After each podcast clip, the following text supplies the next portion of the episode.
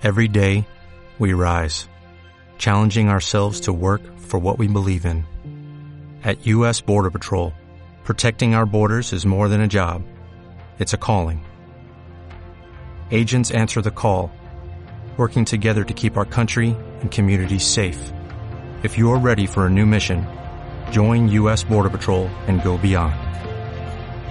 Learn more at cbp.gov/careers. que contribuirá en gran manera a que todo quede atado y bien atado. ¡Y una mierda!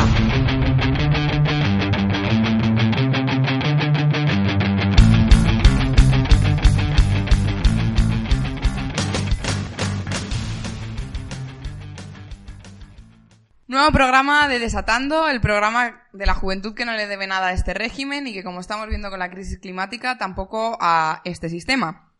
Volvemos después de unas merecidísimas eh, y brevísimas vacaciones y no volvemos con el programa de la universidad, como habíamos dicho en el anterior, y eh, bueno, eh, creo que pues tendréis que ir acostumbrándoos a que cambiemos los programas mm, sin previo aviso. Pero traemos un programa mucho más actual, más interesante, sobre la crisis climática y las movilizaciones de la Semana por el Clima. Estamos grabando justo el día después de que hayan empezado estas movilizaciones en todo el mundo y eh, que van a culminar el próximo 27 con la tercera huelga mundial del clima. Para hablar sobre esto, tenemos eh, a gente que ya ha aparecido aquí, como Sergi, Hola, buenas. eh, Eva Hola. y sustituyendo a Pablo, eh, Paula. Hola, ¿qué tal? Que es gracioso que la sustitución de Pablo sea Paula.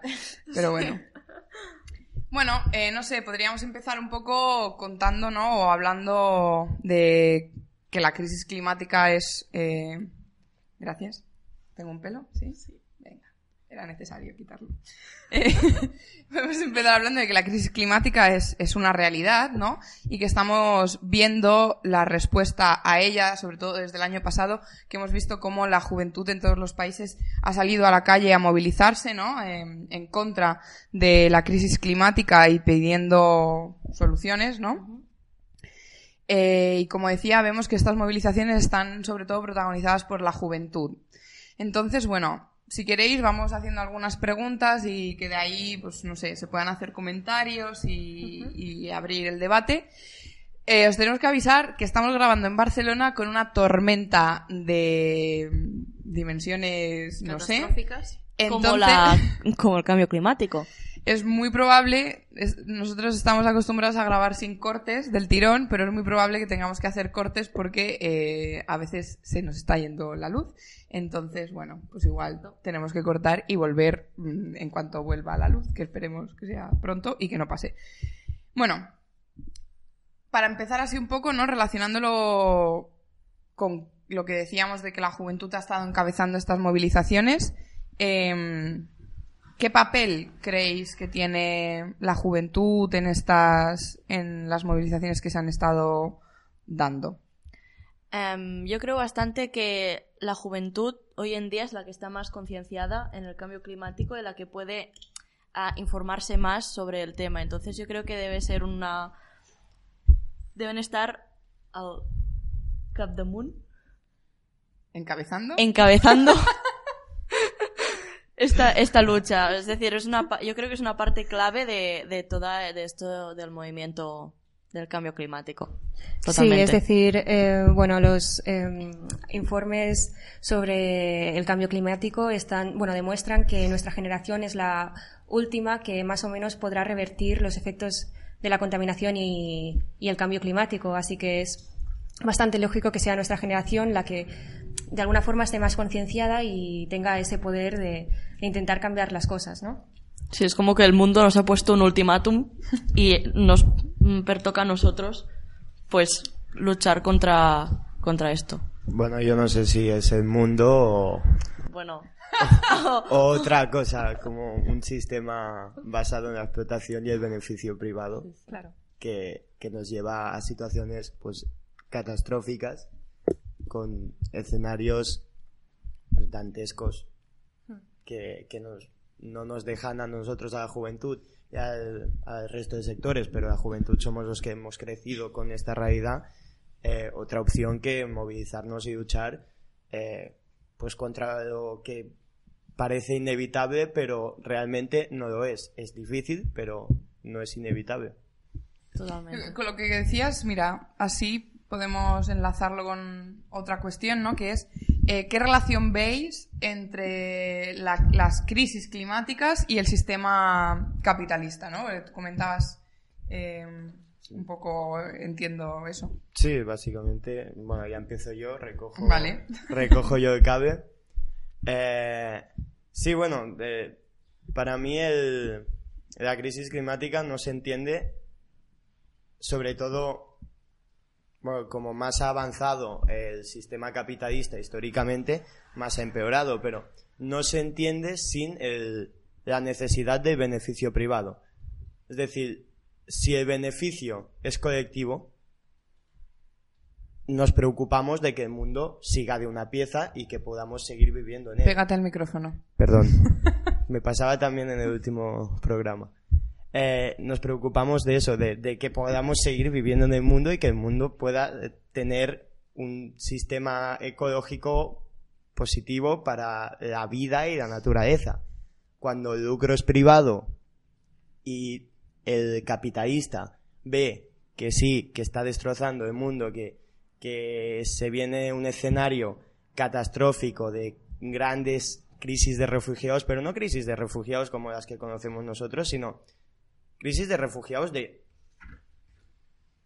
sectores más grandes que los que no, se eh, no son refugiados, refugiándose. O sea, todas las, mm, todos los litorales, que, que es donde más gente vive, inundados. Y eso significa millones de personas desplazadas.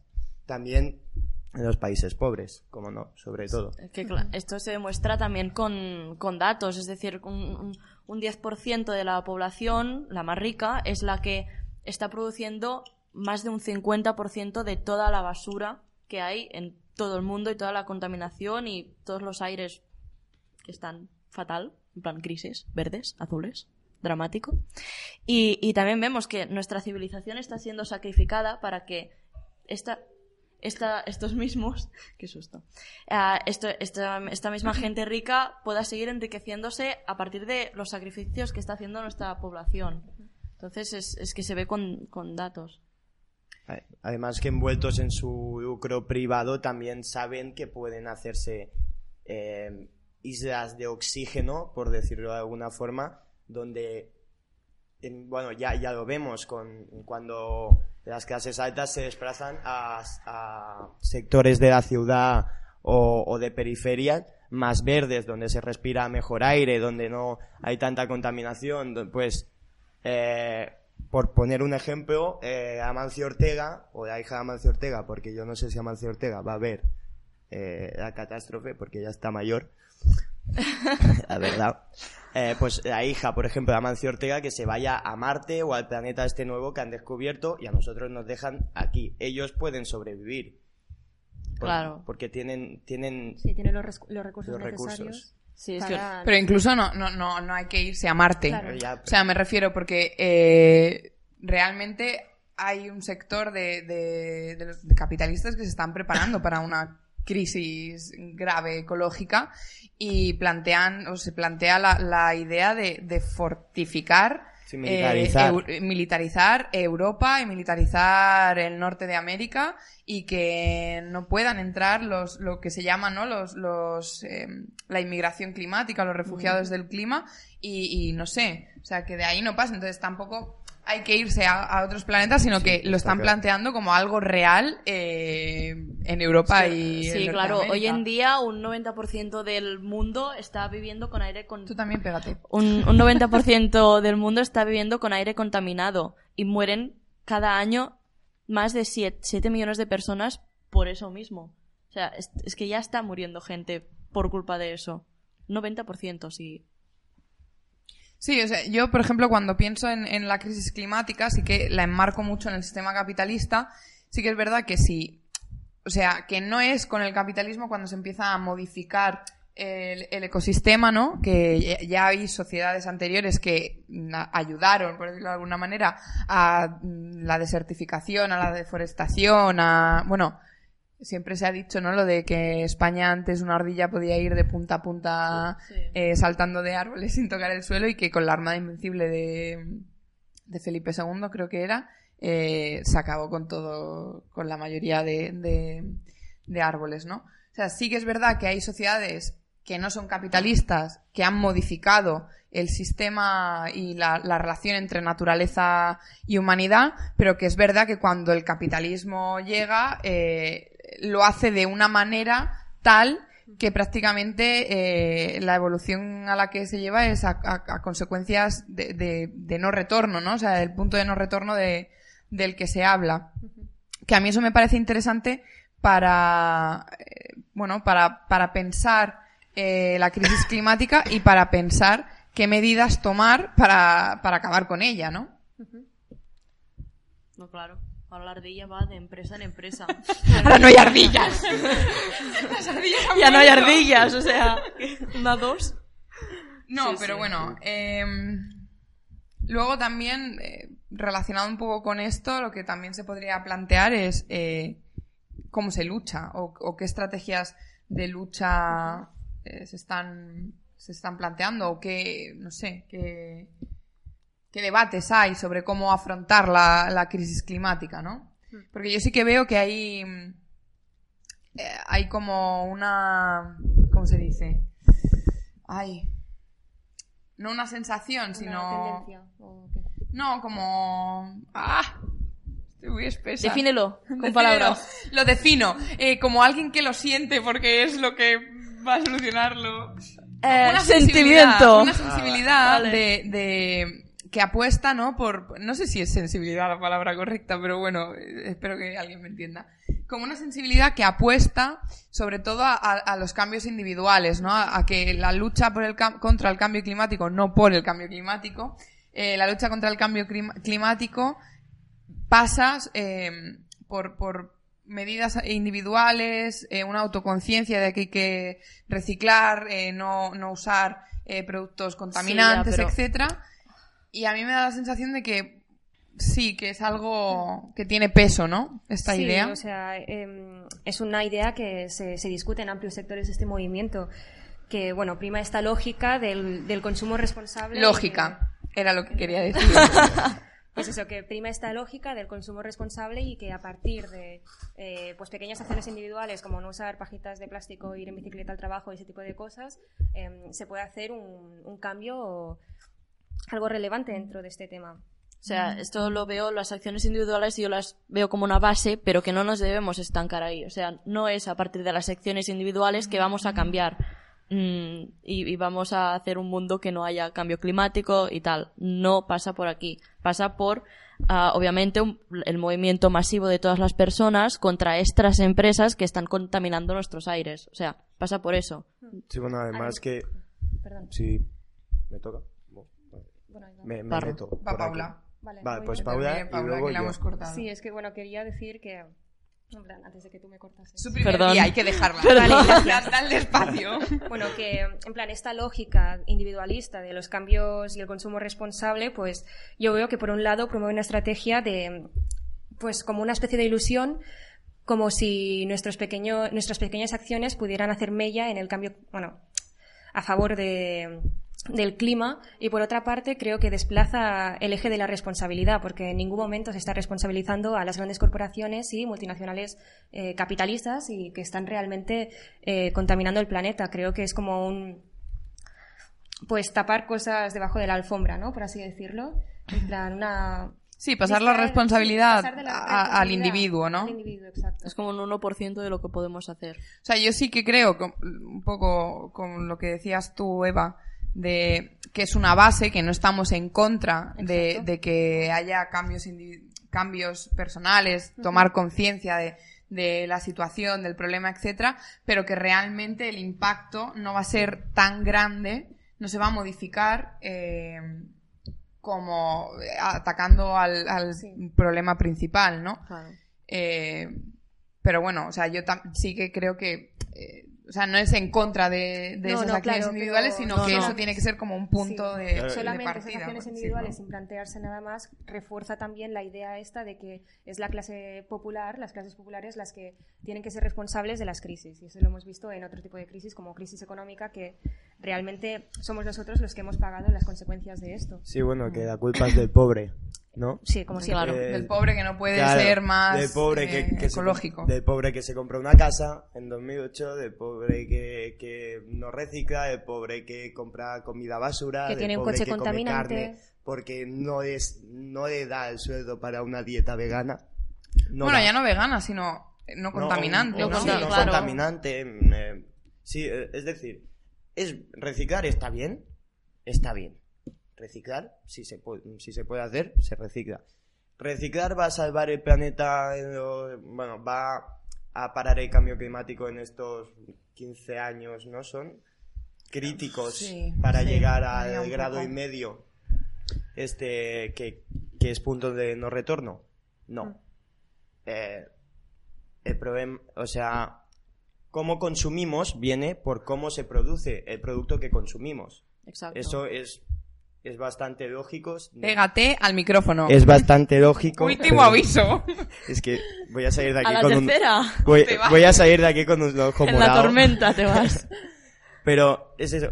Si no cambiamos el modo de producción y los intereses de la producción, porque cuando, cuando el capitalista produce algo, una cantidad y un producto, lo hace por sus intereses privados. Exacto. Y no, no por, no cuenta cuánta gente tiene que comer y dice, vale, aquí ya, ya tenemos suficiente alimento, por ejemplo. No. Es- va a la lógica del libre mercado, no. El, el mercado no es, no es democrático. No com- comprar o no comprar un producto no es un voto.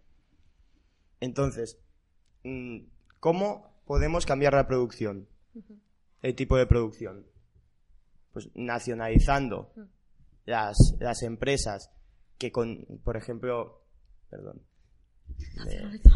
He tenido que frenar nota. los golpes Sí. en la mesa.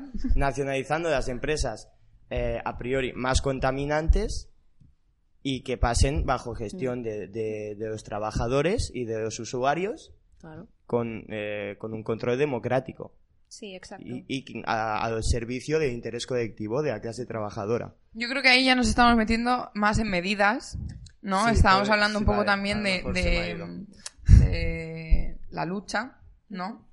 Eh, no sé.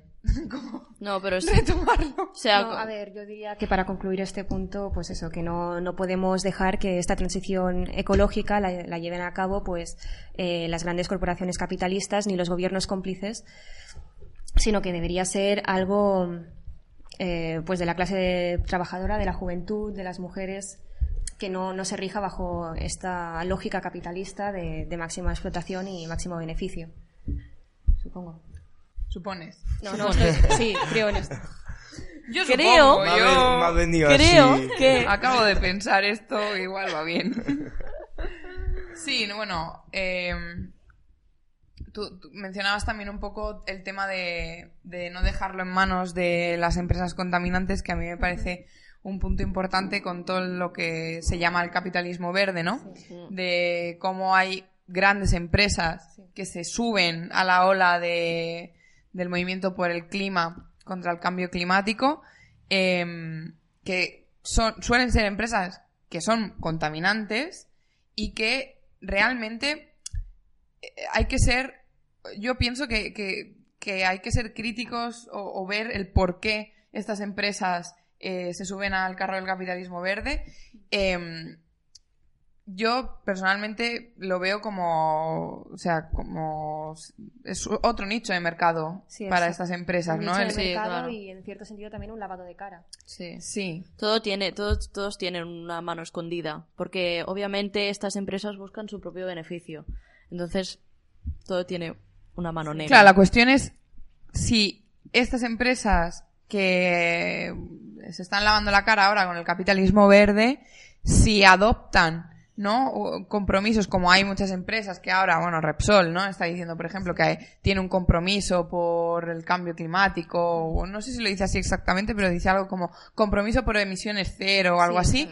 Si estas empresas son capaces o, o van a llevar hasta el final estas medidas urgentes y radicales que se tienen que llevar a cabo para eh, acabar con la crisis climática, ¿no? Yo personalmente creo que no. Al final es lo que estabais Claro. diciendo de el capitalismo, las, ay, me lío. Eh, la- las empresas eh, bajo el capitalismo y el capitalismo, el- el- su lógica, su razón de ser es la acumulación y, y el beneficio a toda costa sin importar las, las consecuencias. Hemos visto como estas empresas, grandes empresas como Shell, como eh, BP, como Exxon, que es la petrolera esta em, americana, Repsol, eh, na- gas natural, etcétera. No hay ni una que se salve. ¿eh? No, es que todas se han hecho millonarias, han tenido beneficios millonarios a costa de eh, El planeta. Sí, a costa de, de, De nuestra de contaminar, de expoliar, como por ejemplo en América Latina, expoliar recursos, de deforestar, de, de no importarles absolutamente nada las consecuencias eh, futuras para el sistema, para, la- para el, el ecosistema, ni para la vida, ¿no? Entonces, estas mismas empresas son las que van a acabar con el cambio climático, ¿no? Estas mismas empresas pueden asumir eh, o pueden decir que van a asumir ciertas medidas, pero luego, si eso se confronta con sus beneficios, no las van a llevar hasta el final, ¿no? Entonces, no sé, no sé cómo lo veis, o sea, yo, yo lo veo así, yo veo que son incapaces de llevarlas O sea, estas el empresas final. están teniendo una mm, sobreexplotación de recursos naturales que hay que es, o sea, es inaguantable. No sé si era en agosto o antes de verano que dijeron que, que los recursos del planeta que tiene anualmente ya se habían agotado. O sea, estamos viviendo de reservas. Y claro, es que mm, el planeta ya no puede tener más, no puede generar más para... para- es que para- Había ahí una propuesta, o hay todo un debate sobre el, bueno, lo que es el Green New Deal, ¿no? Que, sobre todo, o yo por lo que más he visto, tiene, comenzó y tiene más peso en Estados Unidos, también por el New Deal de, de posguerra y tal. Pero bueno, el Green New Deal tiene varias propuestas como hacia la transición ecológica para acabar con, los con el uso de, de combustibles fósiles y eh, ir a por las energías renovables y limpias y tal.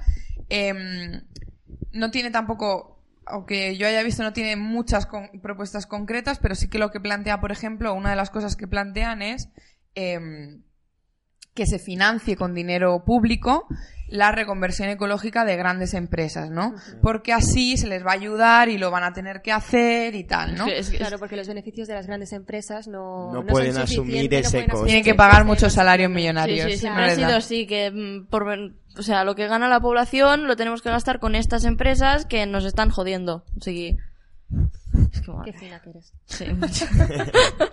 No, pero, o sea, es verdad. Lo que se está planteando, para, o sea, yo, como lo veo es, lo que se está planteando es que se pague, o sea, que sea una inversión de dinero público Sí. a grandes empresas que han sacado beneficios millonarios a costa de destruir el planeta. claro. Es que... Y esas empresas no se van a hacer responsables de, de ese, del coste de haber destruido y de haber estado haciéndose millonarias a costa del fracking y de el- extracciones de petróleo y de deforestaciones y de lo que sea.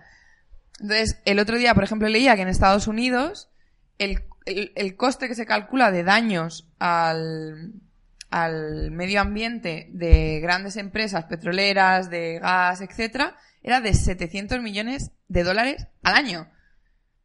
Entonces, para mí, el que se financie con dinero público esta reconversión y que no lo paguen esas empresas que se han hecho millonarias a costa de, de destruir el planeta, me parece un poco, no sé. Me parece que al final salen ganando esas empresas realmente, ¿no?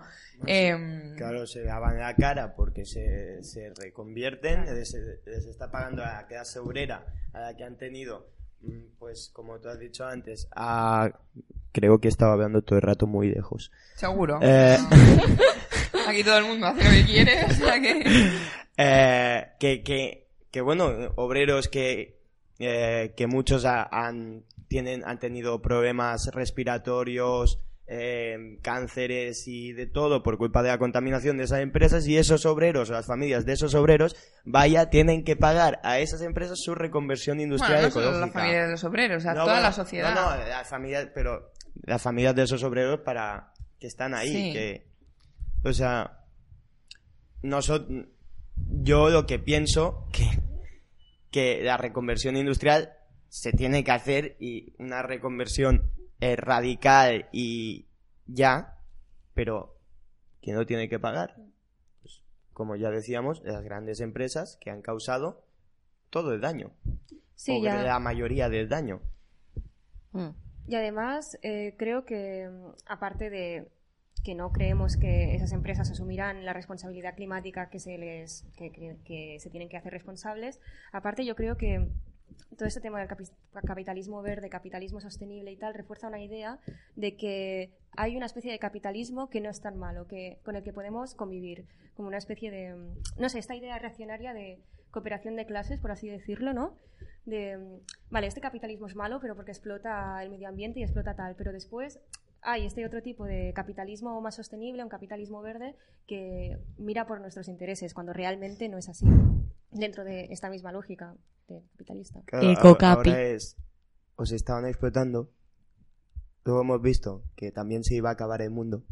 Claro. Pues no se acaba el mundo para y ellos seguimos explotando. sí, pero os otra explotan cosa. bien, porque no queman el Nos Amazonas. explotan con una sonrisa. Y a otra cosa, ¿sabes? Sí, Es sí. Ecocapi. Ecocapi. ¿Lo podemos llamar Ecocapi? Mm, No. mm, Si te apetece. ¿Votos a favor? Se llama capitalismo verde, pero... Votos a favor y solo ella ha levantado la mano. Pues... Genial. No, pero no sé, yo el otro día estaba hablando, no, no me acuerdo con quién, pero hablábamos justamente de esto y nos decíamos, bueno, ¿qué, qué, qué es lo que plantean? Que esta reconversión, la, bueno, eh, haya una inversión de pública de dinero del Estado que esté bajo control. Vale, primero que se expropia a estas empresas Claro. Que se les pongan eh, o sea, impuestos a las grandes fortunas y al- a las empresas eh, contaminantes y que luego lo gestione el Estado, ¿no? Que se nacionalicen estas empresas. Claro, yo, yo lo que veo es otro problema que es, sí, está muy bien, se pueden adoptar estas medidas y tal, no las van a llevar hasta el final por lo que decíamos, de que siempre va a estar en constante eh, lucha su beneficio em, empresarial, ¿no? Entonces, al final, es lo que comentabas tú un poco, ¿no? Se necesita que esas, eh, que, por ejemplo, que las eléctricas se nacionalicen, que estén, eh, que sean 100% públicas y lo que tú decías, que estén, eh, que haya comités o mm, como sea, de los trabajadores y las trabajadoras de esa propia industria y de los usuarios. Porque de esa manera eh, la producción va a ser más racional, ¿no? No va a ser eh, por el beneficio, sino que va a tener una lógica. Exacto. Yo lo que veo es que, que todas esas medidas, la frase esta de no tenemos tiempo, pero es verdad que la- diferentes estudios dan entre 12 20 años, ¿no? No, no tenemos tiempo, es real, y no tenemos tiempo para medidas a medias. Claro. Si realmente el, el- bueno, si realmente no, si a quien apuntamos es al, al sistema capitalista como un sistema de producción y un sistema económico que arrasa con todo para eh, mantenerse y para su propio beneficio, hay que apuntar al capitalismo. Y apuntar al capitalismo con medidas concretas es apuntar a las grandes empresas eh, y apuntar a las empresas contaminantes, etcétera, ¿no? El nuevo mal menor. Claro. Va a ser mal menor aquí. Eh, bueno, también quería comentar que mm, se tiene que tener en cuenta porque hay un peligro de a lo mejor adoptar medidas que en un principio pueden parecer progresistas pero que son clasistas y antipopulares, como por ejemplo em, esta medida de prohibir entrar a los coches más contaminantes a las ciudades para cortar las emisiones de CO2.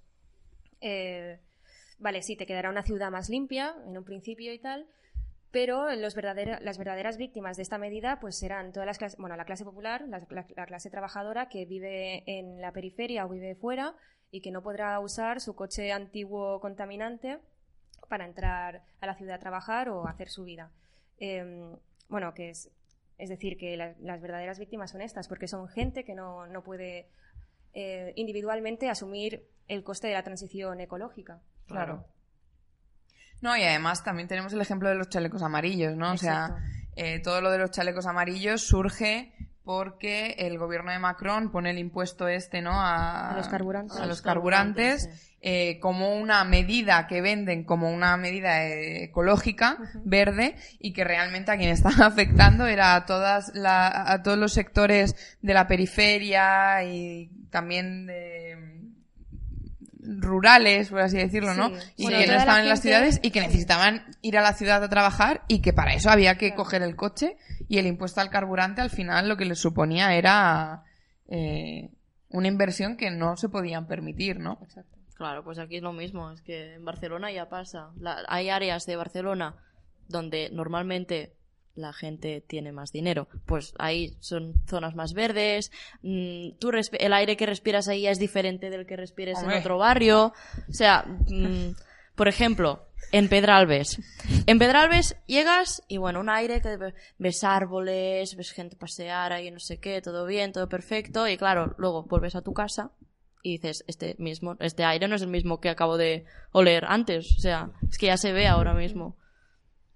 Sí, además, en las zonas más periféricas, más obreras de Barcelona, eh, por ejemplo, aquí en Nou Barris tenemos las torres eléctricas. Eso allí no lo ves. No. Tú vas a Pedralbes, a Sarriá y todas estas zonas, o sea, ya hay una división eh, ecológica, por decirlo de alguna manera, dentro de las grandes ciudades. Entonces, para mí lo que decías tú, ¿no? Tomar medidas que profundizan en esa división, eh, al final, para mí es erróneo. Sí, sí. Porque al final también es lo que tú dices, son medidas antipopulares. Lo que se planteaba de, de los coches es lo que tú dices. Al final, quien va a entrar Será Es- quien se pueda permitir. ese Efectivamente. Quien se pueda permitir cambiarse a un coche de 50.000 Claro, euros que no sea contaminante. Sí. Eh, incluso ya tenemos el, el problema con el transporte público. Exacto. Una medida así de no dejar pasar a los coches al centro de la ciudad si no va ligada a la mejora de los transportes públicos. Incluso sea las más- mejoras de las condiciones de los trabajadores y las trabajadoras de los transportes públicos. Exacto, porque hubo el, pre- el problema ese en el metro de Barcelona. Del, Sigue, de- el del Sigue amianto. ahí, sigue ahí. sigue ahí. Pero ya no solo el- el- las condiciones de- del transporte, de que sean transportes también más sostenibles, etcétera, y las, y las condiciones de trabajo de- del- del personal de transportes, sino los precios. Exacto. Sí, que sea público y totalmente gratuito, integral en todos los sectores de los transportes. Claro. Estamos hablando de que a día de hoy, no, no sé cuánto vale una T10 en Barcelona. 10, euros, 20. 10, 20. sí. 10 viajes valen 10 euros y pico eh, y una de para un mes con viajes limitados son 50 y Sí. una de tres meses son 150. O sea, claro, limitar el transporte en vehículos privados tiene que ir acompañado o debería ir acompañado de, de, de medidas eh, en, el, en el transporte público, de Claro, mejorar la calidad, de mejorar la frecuencia, de que sea gratuito, etcétera, ¿no? Y de que abarque a más sitios también. Efectivamente. Sí, sí, sí, totalmente. Bueno, hemos hablado un poco de qué medidas, de cómo está la situación, ¿no? Podríamos hablar un poco de la próxima huelga. Sí. Este 27. Como veis, la huelga. Bueno, de momento, por lo que he seguido en redes y tal, he visto que se está movilizando bastante en muchos países. Hoy he visto una, una fotografía de Melbourne, que ¿Melbourne? ¿Es Melbourne? Mira el micrófono. de Melbourne, no sé, no sé cómo se pronuncia. Bueno. Y, y bueno, está siendo bastante masiva en esos países. Y esperamos que el 27 sea solo el comienzo de una, de una gran lucha. Ya veremos. Bueno, pues hemos visto. Otro corte de luz. Hemos visto eso, que divers- bueno, muchos jóvenes ya de, de bastantes sitios, en algunos puestos más, en algunos sitios menos, pues ya se están empezando a movilizar y en plan a organizarse más. Hmm. Yo lo que veo es que realmente es un movimiento más juvenil, ¿no? Sí, Sí. mucho más. Muy que- juvenil, de hecho, Sí. porque Y que abarca a mucha gente, en realidad. Porque es un problema que afecta a todo el mundo. No se salva ni. Bueno, sí que se salva a alguien, pero normalmente. Decíamos. Claro, Ortega se salva. Adeu. Pero normalmente afecta a, a mucha gente. la verdad. Sí, pero es lo que decíamos, ¿no? Que es un movimiento que es más juvenil, o que parece más juvenil. Ya, sí, aún no, no, pues a lo mejor porque es demasiado joven el movimiento o algo, pero no ha capitalizado tampoco otros sectores de la sociedad todavía. Yo creo que está llegando, ¿no? Pero Sí. como que, a- o para mí yo, el reto que le veo a futuro es que consiga llegar a más sectores de la sociedad Sí. y que estos sectores, como por ejemplo la clase trabajadora, que no está muy en escena a lo mejor en este movimiento y en la huelga por el clima, eh, pero que la clase trabajadora pueda asumir las demandas de, eh, de lucha contra el cambio climático como propias, ¿no? Porque me parece que lo comentabas tú, que el 10% de, de la población... El 10% de la población más rica es el que genera un, más del 50% de toda la basura que hay en el mundo. Por eso digo que es una lucha en la que creo que la clase trabajadora saca mucho beneficio, eh, aparte de porque acabar con el capitalismo supone acabar con la explotación que sufre, ¿no? Entonces ahí Sí, mm, está un poco... Podemos aprovechar. Está un poco ligado, ¿no? Matar dos pájaros de un tiro. Pero que aparte es la que sufre las peores consecuencias de, el- de la crisis climática. Aunque sí que es cierto que yo para el 27 creo que, que sí que habrá sectores obreros Sí, de fábricas sí. Que, que sí, que hagan huelga. Por ejemplo, eh, creo que lo vi ayer, hoy, los trabajadores de, de Titanlux, de, de, la, de la fábrica del, del Prat de Llobregat, eh, se suman a la huelga del 27 de la tarde. A la manifestación. A la manifestación. manifestación, sí. Pero, pero tam- también haciendo huelga por la tarde. O sea, también ellos vienen ya de, de otras experiencias de lucha.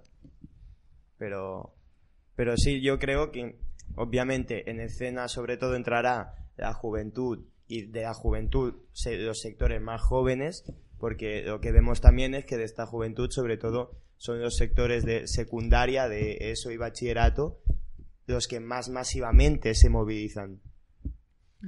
Eh, Pero yo sí que creo que, obviamente, la clase obrera falta por entrar en escena to- mucho en, en todo esto, bueno, y en muchas otras luchas.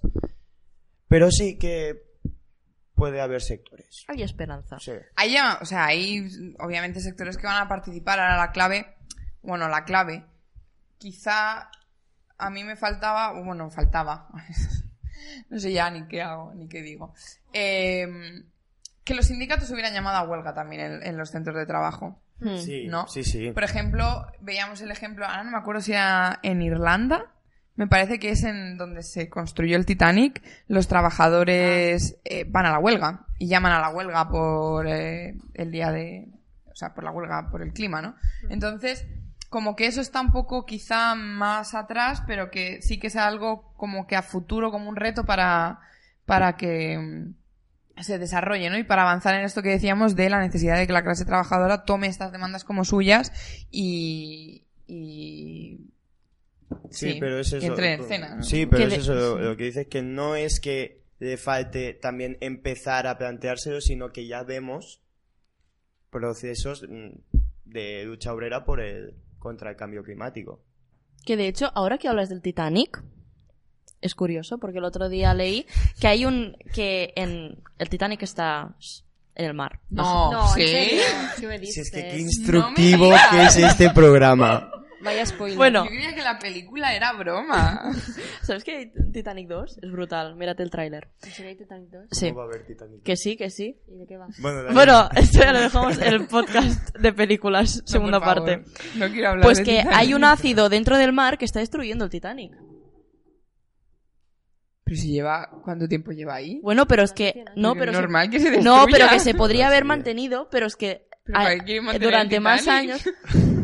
Porque mola mucho, es un barco. No, a ver, a ver, es no se puede peligroso. ver. Si hay un ácido Sí que se puede ver. Pero tú vas allí Vale, y vale voy a 50.000 verlo. euros ir a ver. verlo. ¿En serio? ¿Cuál es el problema? El Ya, problema El problema es que el capitalismo es capaz Sí. de sacar beneficio incluso de ir a ver el puñetero Titanic. Eso es verdad, 50.000 eso es verdad. euros. ¿Sí? Sí, vale 50.000 euros ir a ver el Titanic en una cápsula que hace... wup, blup, blup, blup, blup, y se va a ver al Titanic. Yo sube otra vez. Y luego sube otra vez. Hombre, no, O se no queda te vas a ahí. quedar ahí. 50.000 euros, ¿cuánto rato será ahí? Ojo, ojo porque es una buena estrategia, ¿eh? ¿Por qué? Cobrar 50.000 euros para ir a ver Titanic y que no se- suban. y que no suba. No, se nos ha ido de las manos. Bueno, pues eso, Bueno, que, el mar el está lleno de ácidos y de basuras y que está destruyendo el Titanic. Me quería Y quedar no solo con el eso. Titanic, a mí el Titanic, lo siento mucho, pero me la trae a... Da igual, me da la igual. ¿sabes? Sí, sí. O sea, a mí lo que me importa es que está destruyendo la fauna marina. y Steven la... Spielberg que está llorando en este mismo instante. Steven Spielberg que se vaya con Israel. Oh. Eh, Vale, pues sí. Sí, nos está No me yendo, podéis ¿eh? hacer uh, cuando hace dos segundos estábamos hablando de hundir a capitalistas en el Titanic. Por favor, ¿eh? Ah, ¿lo decías por eso? vale. Hostia, Motis. Ya no sé. Nada. Bueno, eh... ¿algún Un día punto más más por tratar? Estamos como de tiempo. Sí, tendríamos que ir acabando. Pero. Bueno, que la cosa, eso, ¿no? Como a, a posteriori del 27 de septiembre de la huelga, eh, para mí el reto es llegar a más sectores, sumar a la clase trabajadora y crear también espacios de autoorganización, ¿no? En... Sí, en los Sí, espacios totalmente. de estudio, en, bueno, en los lugares de trabajo también, pues para plantear eso, acciones y un programa. Claro, que, que sirvan de, de- de espacios de, de discusión, ¿no? Sí, de, la discusión y también de investigación sobre este También. tema en las ¡Ja! universidades. Hablemos de la investigación en las universidades para acabar. Exacto. Esto es maravilloso. No sé si sabréis A ver. A ver. que eh, Repsol. Hace pocos días... La nos- gasolina. Sabes que no se escucha, ¿no? Me hagáis quedar como la señorita Rottermeyer en este programa, siempre echando la bronca. Eh, Repsol hace pocos días, eh, no digo cuántos días porque no sé cuándo se va a emitir esto, Comprado. entonces, un Un- día, hace unos poco, días. Ha pasado. firmó una cátedra con la Universidad de Barcelona sobre transición ecológica. Ole. o sea, eh, Ole. Así de gordos. es como... Es surrealista, pero no es surrealista. ¿Por qué? Porque esto se llama cátedra empresa. Las cátedras empresa surgen hace mucho tiempo, pero se instauran con más fuerza en, los en las últimas décadas, ¿no? En la última década. ¿Cuál es su lógica? Su lógica es que hay una empresa privada que al año pa, pone X dinero. En la V, por ejemplo, tiene que poner al año 20.000 euros. Sí. ¿Vale? La universidad pone otra cantidad inferior, pero es eso. Se firma un convenio de duración, etcétera. ¿A qué tiene acceso la universidad? Tiene acceso a becarios, doctorandos y personal de investigación, instalaciones y todos los recursos de la universidad. Puede crear sus máster, puede crear sus formaciones, puede crear cursos, puede crear todo lo que le dé la gana. Me huele a dinerito. Y aparte, al menos en la Universidad de Barcelona, tiene la posibilidad de, según quién haya invertido el dinero y cómo se haya eh, generado eh, propiedad intelectual, de quedarse con esa propiedad intelectual. Madre O sea mía. que imaginémonos que esta cátedra eh, hace una investigación y aparece, no sé, una energía ultra renovable y ultra limpia y ultra barata. Pues y Repsol se puede quedar con la patente y decir, pues aquí nadie la desarrolla. Eso es la cátedra empresa y eso es lo que supone que Repsol tenga una cátedra empresa, ¿no? Entonces, eh, yo lo reflexionaba un poco el otro día y decía, hostia, realmente las universidades pueden ser foco de investigación y de avance, ¿no? Pero el problema es que si esa investigación y ese, esos descubrimientos y ese desarrollo está en manos de empresas como Repsol, que el año pasado era una de las tres empresas más contaminantes del Estado español, ¿para qué? Para ellos, para Repsol. ¿no? Entonces, que eh, aparte para mí, lo que decías tú de espacios de, de autoorganización donde los estudiantes y la comunidad educativa pueda discutir qué acciones y qué programa, para mí ahí sería importante incluir que las empresas privadas se vayan de la universidad. Que salgan de sus consejos de sus órganos de gobierno y que mm, las investigaciones que se hagan no se las puedan quedar, que vayan a, no sé, a que busquen el desarrollo sostenible, pero para la mayoría de la población, no para Repsol. Sí. Y la universidad gratuita, ya de paso, Sí, por favor. No queremos pagar 1.800 euros por estudiar. no queremos. Sí. No podemos tampoco. Ni podemos ni queremos. Si pudiéramos, no lo haríamos. Eh, bueno, no sé, ¿alguien tiene algo más que decir? Hemos hecho el programa súper corto. Estoy muy Sintético. ¿Cuánto Ideas. está tardando esto? Conciso. contenta. 40 minutos o así. Joder, es perfecto. Me venimos de hacer programas de una hora, infumables. ¿eh? A mí se me ha pasado como cinco minutillos. A mí me ha pasado rápido. Sí. Bueno, pues acabamos aquí. Muchas gracias por venir. Muchas gracias por vernos y escucharnos. escucharnos. Sabemos que hay muchísimos temas que hoy no hemos tocado, lo sabemos. Intentamos hacer los programas lo más sintético posible, eh, dejando espacio para que haya otros temas que puedan salir más adelante, pero no queremos eh, dar el tostón extremo como hemos hecho en otras ocasiones. Entonces, por eso nos queríamos centrar un poco más en estos temas, teniendo en cuenta que la huelga del clima es eh, En breves. de aquí a pocos días, porque tampoco sabemos cuándo. eh, O, o ya, ya o a lo mejor está siendo. O a lo mejor es ahora. eh. O mira por la ventana. No, no creo, saldrá antes de la huelga, supongo. supongo. Pero Ves bueno, a la calle. eh, el próximo programa suponemos que será del segundo aniversario del 1 de octubre. Y se emitirá pues en esa semana. Pensamos, creemos y es. no. Y esperamos, a no ser que Y si no, de pues. opinión. Pues bueno, pues lo que nos venga mejor. El, el octubre será intenso, ¿eh? Sí. Y si alguien quiere, nos puede seguir en redes, en Twitter, Instagram y Facebook como Contracurre en Cataluña y Pan y Rosas Estado Español. Para los que vean el vídeo, sí, para los que vean el audio no creo que salten. Vale. Es que, es que siempre me pasa lo mismo. Si no, pues que nos busquen, que Los- tampoco... Los de SoundCloud y Spotify, lo siento, no os No, en perdón, cuenta. SoundCloud, Ya no. Evox, Evox. Spotify. Spotify. Spotify. Bueno, acabamos que ya se nos está yendo Sí. la cabeza. Gracias. Gracias.